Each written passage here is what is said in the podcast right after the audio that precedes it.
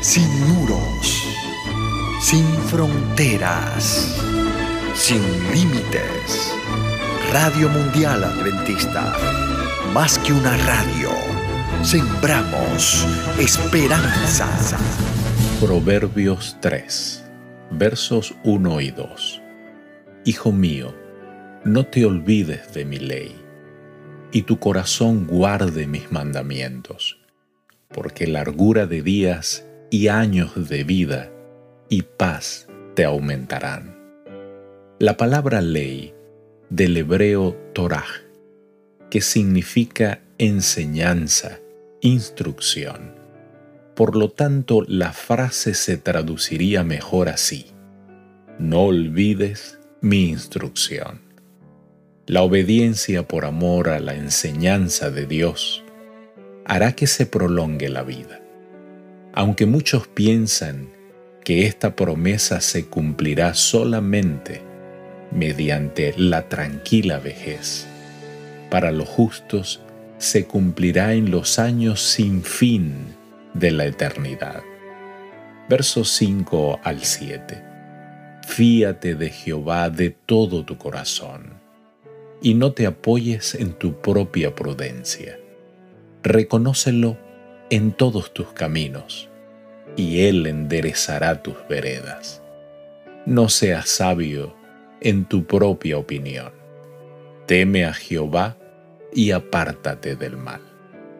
La única posición lógica de los cristianos es la de fiar enteramente en Dios, quien posee toda sabiduría y todo poder y ve anticipadamente todas las dificultades que puedan sobrevenirles y los prepara contra ellas. En tales circunstancias, sería una necedad que una persona dependiera de su propio entendimiento. También es insensatez alternar entre la confianza propia y la seguridad en Dios. No confiar en uno mismo no significa que no debamos ejercer nuestra inteligencia y que abandonemos la facultad de tomar decisiones. Se necesita usar la inteligencia para determinar cuál es la voluntad divina mediante la palabra y las providencias de Dios. Verso 9 y 10 honra a Jehová con tus bienes y con las primicias de todos tus frutos. Y serán llenos tus graneros con abundancia, y tus lagares rebosarán de mosto. Malaquías afirma que se adquirirán mayores ganancias si se entrega a Dios parte de los bienes obtenidos. Y una de las razones es que Él reprenderá, ahuyentará al devorador y hará posible que haya mayores ingresos. Eso lo dice Malaquías, el profeta, en el capítulo 3, versos 8 al 12. Y otra razón aún más importante es que si se dan alegremente cantidades siempre mayores de diezmos y ofrendas a medida que aumentan los bienes. Esta generosidad servirá de defensa contra las sutiles tentaciones del egoísmo y la codicia. Versos 24 y 25. Cuando te acuestes, no tendrás temor, sino que te acostarás y tu sueño será grato. No tendrás temor de pavor repentino ni de la ruina de los impíos cuando viniere. Durante el sueño se abandona el cuidado de las horas de vigilia. El que duerme queda a merced de sus enemigos, en un estado de inconsciencia similar a la muerte.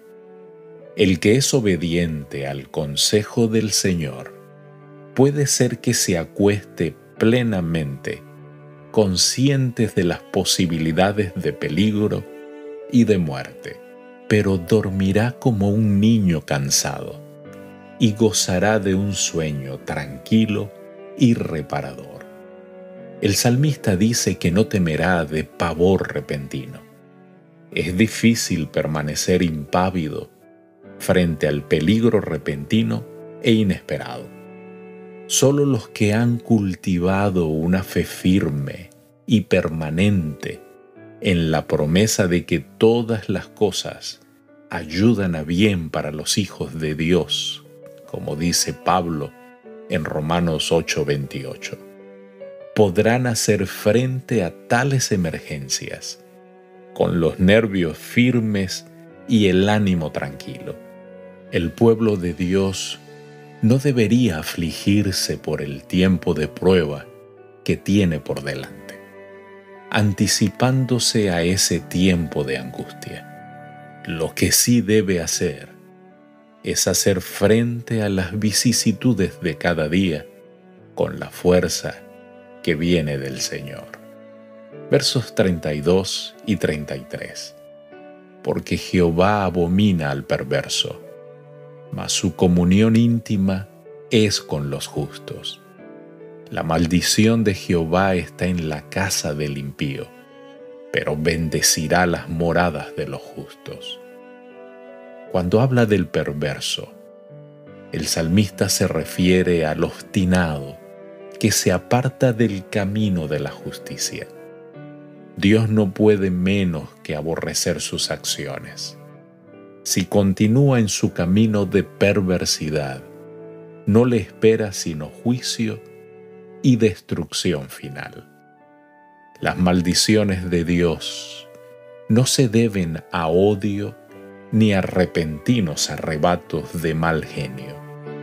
Algunas de las peores maldiciones de la Biblia se encuentran en Deuteronomio capítulo 28 y es evidente que muchas de ellas vienen como consecuencia natural de la desobediencia a las órdenes de Dios.